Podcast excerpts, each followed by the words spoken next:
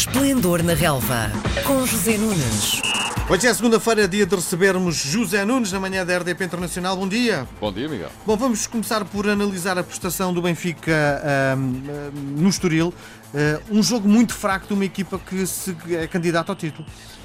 É verdade, eh, acho que de facto o Benfica quebrou muito rendimento e vejo aqui uma coincidência temporal com a ausência de Jonas, é? nas últimas três jornadas, em Setúbal, frente ao Porto e depois agora em Estoril, no Estoril. Um, o Benfica conseguiu ganhar em Setúbal e no Estoril a Ferros, já tive a oportunidade de dizer noutro, noutros locais do grupo RTP, eu diria de cesariana mesmo, uh, para lá dos 90, em Setúbal com um penalti, e ontem, ou aliás no sábado, com um golo redentor de Sálvio, que está a reclamar a titularidade, aliás, já se fala que na próxima jornada, antes do derby, frente ao Sporting na Luz, frente ao Tondela, no próximo sábado, que Rui Vitória vai tirar eventualmente Sérvia, colocando Rafa, que está muito bem, finalização é que é pior. Uh, à esquerda e Sálvio, que está a reclamar de facto a titularidade à direita, mas Jonas continua ausente e com isso o Benfica, neste esquema de 4-3-3, perde de facto uh, capacidade para criar. Uh, mais situações de gol, mas também não foi por falta de oportunidades que o Benfica não resolveu o jogo mais cedo. Mas sim, acusou alguns problemas de fragilidade defensiva, alguma falta de, de ligação e de harmonia no jogo ofensivo. Foi mais a questão individual que acabou por criar as situações e as oportunidades.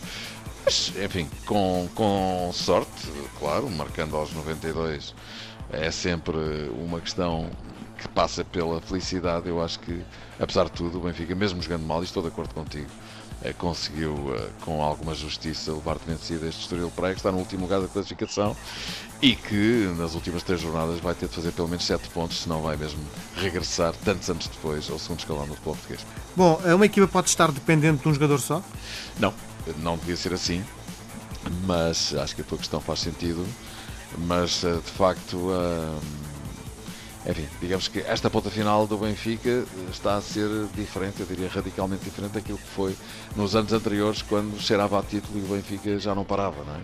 E essa habituação que o Benfica tem de ganhar e que tanto se falou nas últimas semanas que poderia ser de extrema utilidade e provavelmente até decisiva na conquista de um quinto campeonato consecutivo, acaba por não se estar a verificar por esta altura. O Benfica voltou a piorar a sua performance um, e é indissociável a ausência de Jonas, mas sim estou de acordo. Uh, apesar de ser um jogador absolutamente decisivo, 33 gols marcados no campeonato, uh, melhor jogador da equipa do Benfica também em termos de classe pura. Mas sim, o Benfica devia ter outra forma de resolver a ausência do seu jogador, que já esteve ausente de outras ocasiões. Na época passada, por exemplo, esteve muito tempo fora e o Benfica não deixou de fazer o seu trabalho. Portanto, alguma coisa não está a funcionar. O próprio Rui Vitória percebe-se que está um bocadinho mais tenso, mais enervado. Ele sabe que as coisas não estão a correr bem, mas apesar de tudo, o Benfica ainda respira uh, por força deste gol de Sálvio aos 92 minutos na Moreira. Bom, no dia seguinte, ontem, o Sporting ganha com o penalti. Um, a grande polémica à volta deste jogo não terá a ver com as hipóteses de, do Sporting, foram várias, claras, de, de resolver a, o jogo, mas com o penalti. Uh, a bola não bate na mão. Uh, não sei qual é a dúvida. Esclarece-me. Vamos ver, eu francamente acho que eu estive a fazer os comentários ao jogo para a não ontem, deste Sporting Boa Vista, e embora não, não, não, não seja a minha especialidade, não nem, tenha, tenha, de falar na nem tenha é? particular interesse em falar em, em, situações de arbitragem, para mim foi penalti, porque é tal questão da volumetria, não é? Hoje em dia fala-se tanto, é um neologismo do futebolês moderno o braço de Robson estava completamente estendido, bem para lá da, da volumetria do corpo. É verdade que é mais ou menos à queima, ao cruzamento de Bruno Fernandes, um metro e meio, dois metros, mas francamente aceito o penalti. E principalmente isto que tu acabaste de dizer: Sporting podia ter goleado o Boa Vista. Sporting, por acaso, acho que está de facto a atravessar um bom período. Teve durante uma hora uh, praticamente um futebol de massacre em relação ao Boa Vista. Teve muitas oportunidades. O melhor jogador em campo foi o Wagner, guarda-redes do Boa Vista que faz uma grande exibição e creio que Jorge Simão não se pode queixar muito porque em vez de um podia ter saído lá com 3 ou 4 à vontade. Uh, Diz-me uma coisa, uh, depois deste problema presidente versus jogadores, a equipa nunca mais perdeu. Pois achas que, uh, que, faz. com- como é que consegue explicar esta atitude? Pois essa é uma questão muito interessante. Uh, psicologia de grupo é, é- é de facto muito interessante. Eu acho que a equipa está realmente muito unida. Enfim, não vou dizer, como já ouvi dizer por aí, que, está- que joga contra o adversário e contra o presidente. Não vou tão longe. Espero que não seja isso, mas uh, não há dúvida que a equipa está muito bem agarrada por Jorge Jesus por esta altura. Está com muita crença, está com muita fé. E vamos ver o que é que vai acontecer nas próximas três jornadas do, do, do- do campeonato, aliás, as últimas, porque o Sporting está com más intenções, entre aspas, não é? Ou seja, olhando desde logo para o Benfica, está a 3 pontos de distância e ganhando o derby, ultrapassa o Benfica na classificação. Por outro lado, o Porto ainda tem deslocações, como sabemos, à Madeira e a Guimarães. Já sabes o que é que eu penso em relação a isto, acho que dificilmente o Porto perderá o título mas eu acho que o Sporting ainda olha para cima e nota-se que a equipa está bem, apesar de muito massacrada pelos jogos. A partir de agora vai ter, tal como Benfica e Porto, apenas um jogo por semana. Ainda ontem Jorge Jesus falava nisso, que a equipa desta vez vai ter tempo para recuperar para o próximo jogo, que é difícil. O Sporting também tem uma qualidade difícil, desde logo vai a Portimão na próxima jornada. Não vai ser nada fácil ao Sporting ganhar o jogo, mas hum, e na última jornada joga na Madeira, frente ao Marítimo. Pelo meio tem o Benfica em Alvalade. Vamos ver o que é que se vai passar, porque o Sporting vai 5 vitórias consecutivas, depois da derrota em Madrid no jogo da primeira mão dos quartos final da Liga Europa, tal a derrota que motivou toda esta convulsão impressionante que o clube tem vivido. Vamos ver. Para já, não há dúvida nenhuma que o Sporting está forte. Percebe-se isso, percebeu-se ontem mais uma vez. Bom, e hoje hum, o, o Porto recebe o Setúbal num jogo que eu direi tranquilo.